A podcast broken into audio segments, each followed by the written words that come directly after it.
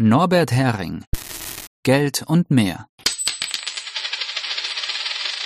Der Podcast. Die EU will unsere Gesundheitsdaten zur Ware machen und uns die Möglichkeiten nehmen, dem zu widersprechen. 1. Dezember 2022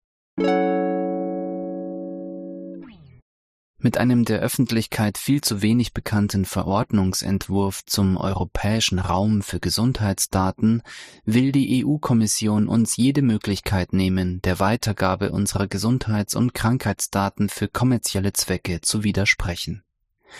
Wenn diese Verordnung in Kraft tritt, werden sämtliche Scheindebatten um Opt-in und Opt-out zur elektronischen Patientenakte in Deutschland Makulatur. Ich muss bekennen, dass ich erst über eine Stellungnahme des Vereins Patientenrecht und Datenschutz zum Verordnungsentwurf der EU-Kommission über den europäischen Raum für Gesundheitsdaten darauf aufmerksam geworden bin, welche Ungeheuerlichkeiten die EU-Kommission für die Daten zu unserer körperlichen und geistigen Gesundheit und Krankheit plant. Nach dem englischen Namen für den Gesundheitsdatenraum European Health Data Space wird die Verordnung kurz EHDS-Verordnung genannt. Der Verein hat seine auf Englisch abgefasste Stellungnahme an die EU zum Verordnungsentwurf in deutscher Übersetzung auf seine Netzseite gestellt. Hier der Text. Das Gesundheitsdatenermächtigungsgesetz der EU-Kommission der Verordnungsentwurf sieht vor, die Gesundheitsdaten aller Bürger der EU verfügbar zu machen und zu monetarisieren. Entziehen könnten sich die Patienten und Patientinnen dem nur, indem sie nicht mehr zum Arzt gehen.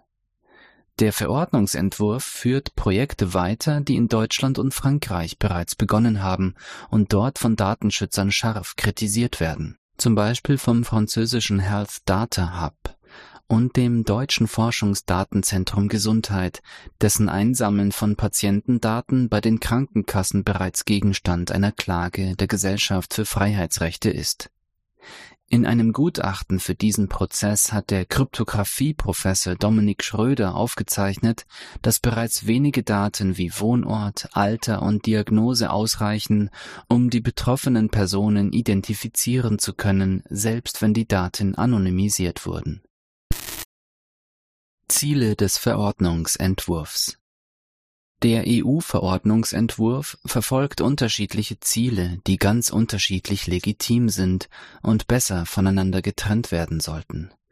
Erstens europaweite Normierung von Gesundheitsdaten und Vereinheitlichung von Systemen für elektronische Patientenakten Zweitens grenzüberschreitender Austausch von Gesundheitsdaten, Datenübertragbarkeit von einem Mitgliedstaat in den anderen, zum Beispiel Grenzgängern, sowie Zugriff auf alle Verschreibungen aller Ärzte in der EU für Online-Apotheken wie Doc Morris Drittens Pflicht für Ärzte, Krankenhäuser und andere Gesundheitsberufe, sogenannte Dateninhaber, alle Daten über ihre Behandlungen in online abrufbaren vereinheitlichten Patientenakten zu speichern.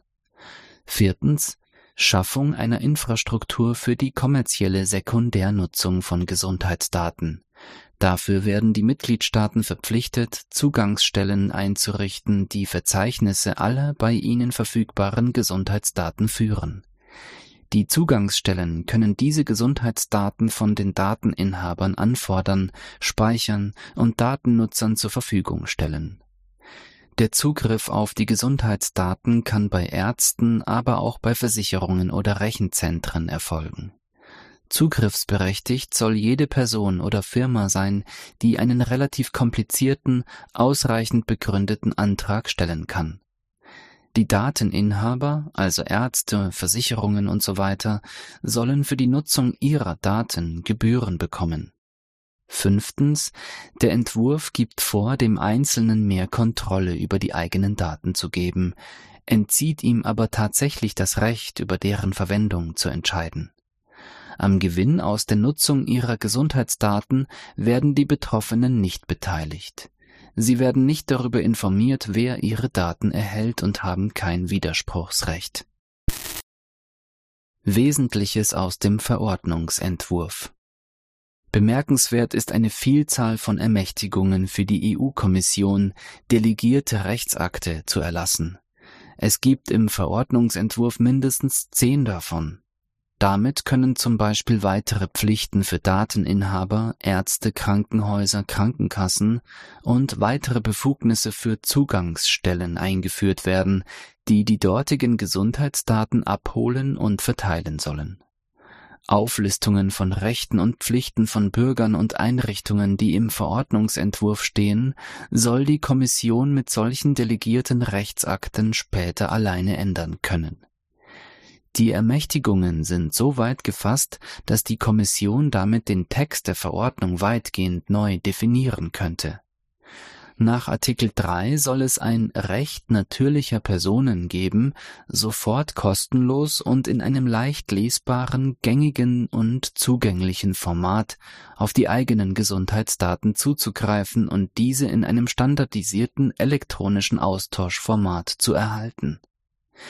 Die Veränderung gegenüber der bestehenden entsprechenden Regelung aus der DSGVO nach Artikel 15.3 besteht im Recht auf sofortigen, das heißt Online-Zugriff.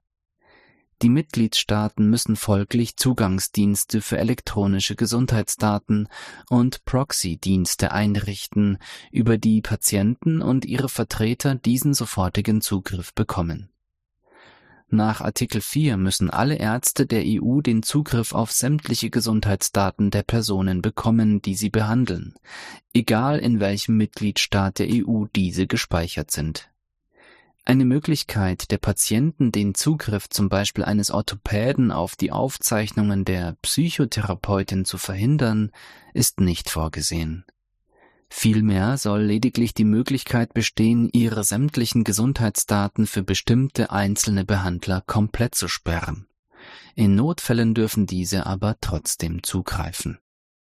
Artikel 7 sieht vor, dass alle Patienten elektronische Patientenakten EPA erhalten müssen und ihre Behandlungsdaten darin gespeichert werden müssen. Die derzeitige Rechtslage in Deutschland ist, dass die Betroffenen dem zustimmen müssen, Opt-in. Der Koalitionsvertrag der Ampel sieht stattdessen die grundsätzliche Anlage von Patientenakten für alle Einwohner mit der Möglichkeit zum Widerspruch vor, Opt-out. Der Verordnungsentwurf zum europäischen Gesundheitsdatenraum schafft hingegen eine EPA-Pflicht für alle die derart etablierten Datensammlungen, auch alle bereits existierenden Gesundheitsdatensammlungen bei Krankenkassen, Privatversicherungen oder sonstigen Dateninhabern, sollen zur Sekundärnutzung freigegeben werden. Artikel 33 enthält eine Aufzählung, welche Daten zur Sekundärnutzung freigegeben sind Dazu gehören elektronische Patientenakten und gesundheitsbezogene Verwaltungsdaten, einschließlich Daten zu Forderungen und Erstattungen. Das bedeutet, auch die deutschen Privatpatienten werden nicht mehr verschont. Die Versicherungen müssen auch ihre Abrechnungsdaten herausgeben. Artikel 34 listet auf, zu welchen Zwecken elektronische Gesundheitsdaten zur Sekundärnutzung verarbeitet werden dürfen. Dazu gehören Überwachung der öffentlichen Gesundheit und wissenschaftliche Forschung im Bereich des Gesundheits- und Pflegesektors, Entwicklungs- und Innovationstätigkeiten für Produkte und Dienste, die zur öffentlichen Gesundheit oder zur sozialen Sicherheit beitragen, sowie Training, Erprobung und Bewertung von Algorithmen auch in Medizinprodukten, KI-Systemen und digitalen Gesundheitsanwendungen, die hohe Qualitäts- und Sicherheitsstandards für die Gesundheitsversorgung, Arzneimittel und Medizinprodukte gewährleisten.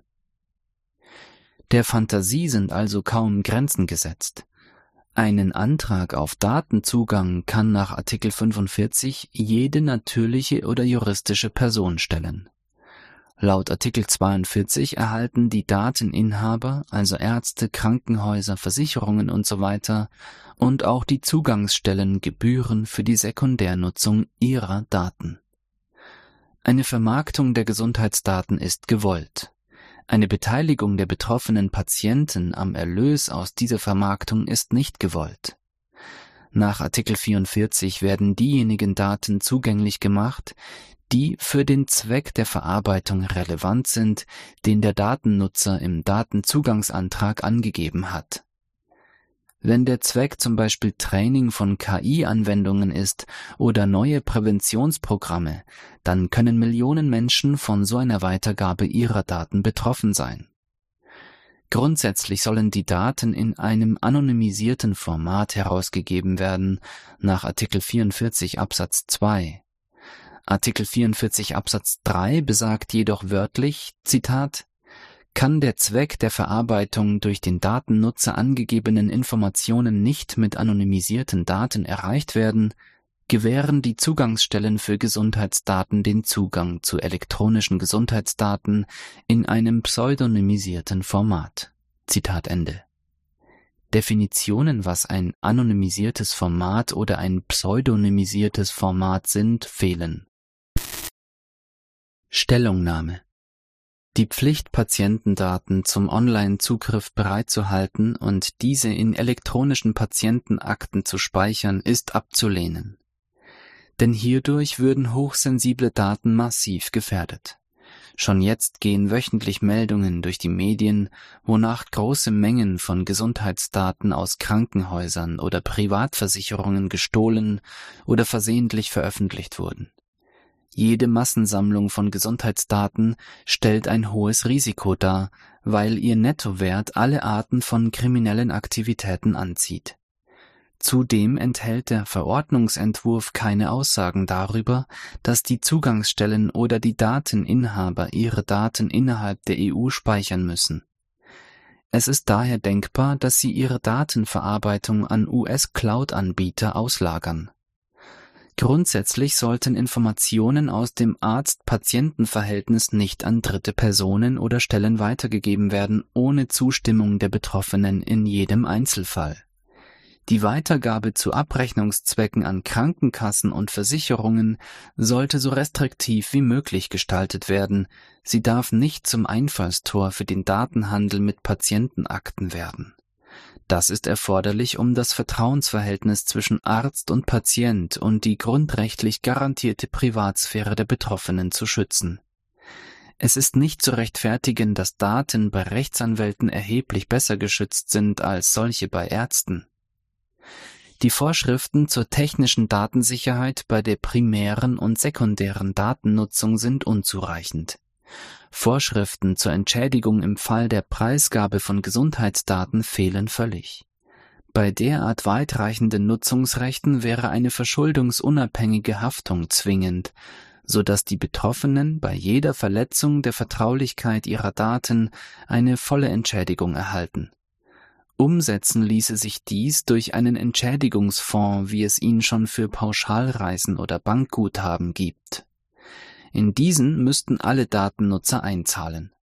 Laut Artikel 168 Absatz 7 des Vertrags über die Arbeitsweise der Europäischen Union AEUV liegt die Verwaltung des Gesundheitswesens und der medizinischen Versorgung im alleinigen Zuständigkeitsbereich der Mitgliedstaaten die Vorschriften zur primären und sekundären Datennutzung im Entwurf der EU-Verordnung zum europäischen Gesundheitsdatenraum greifen erheblich in die Verwaltung des Gesundheitswesens ein. Diese ist Aufgabe der Mitgliedstaaten, nicht der EU-Organe.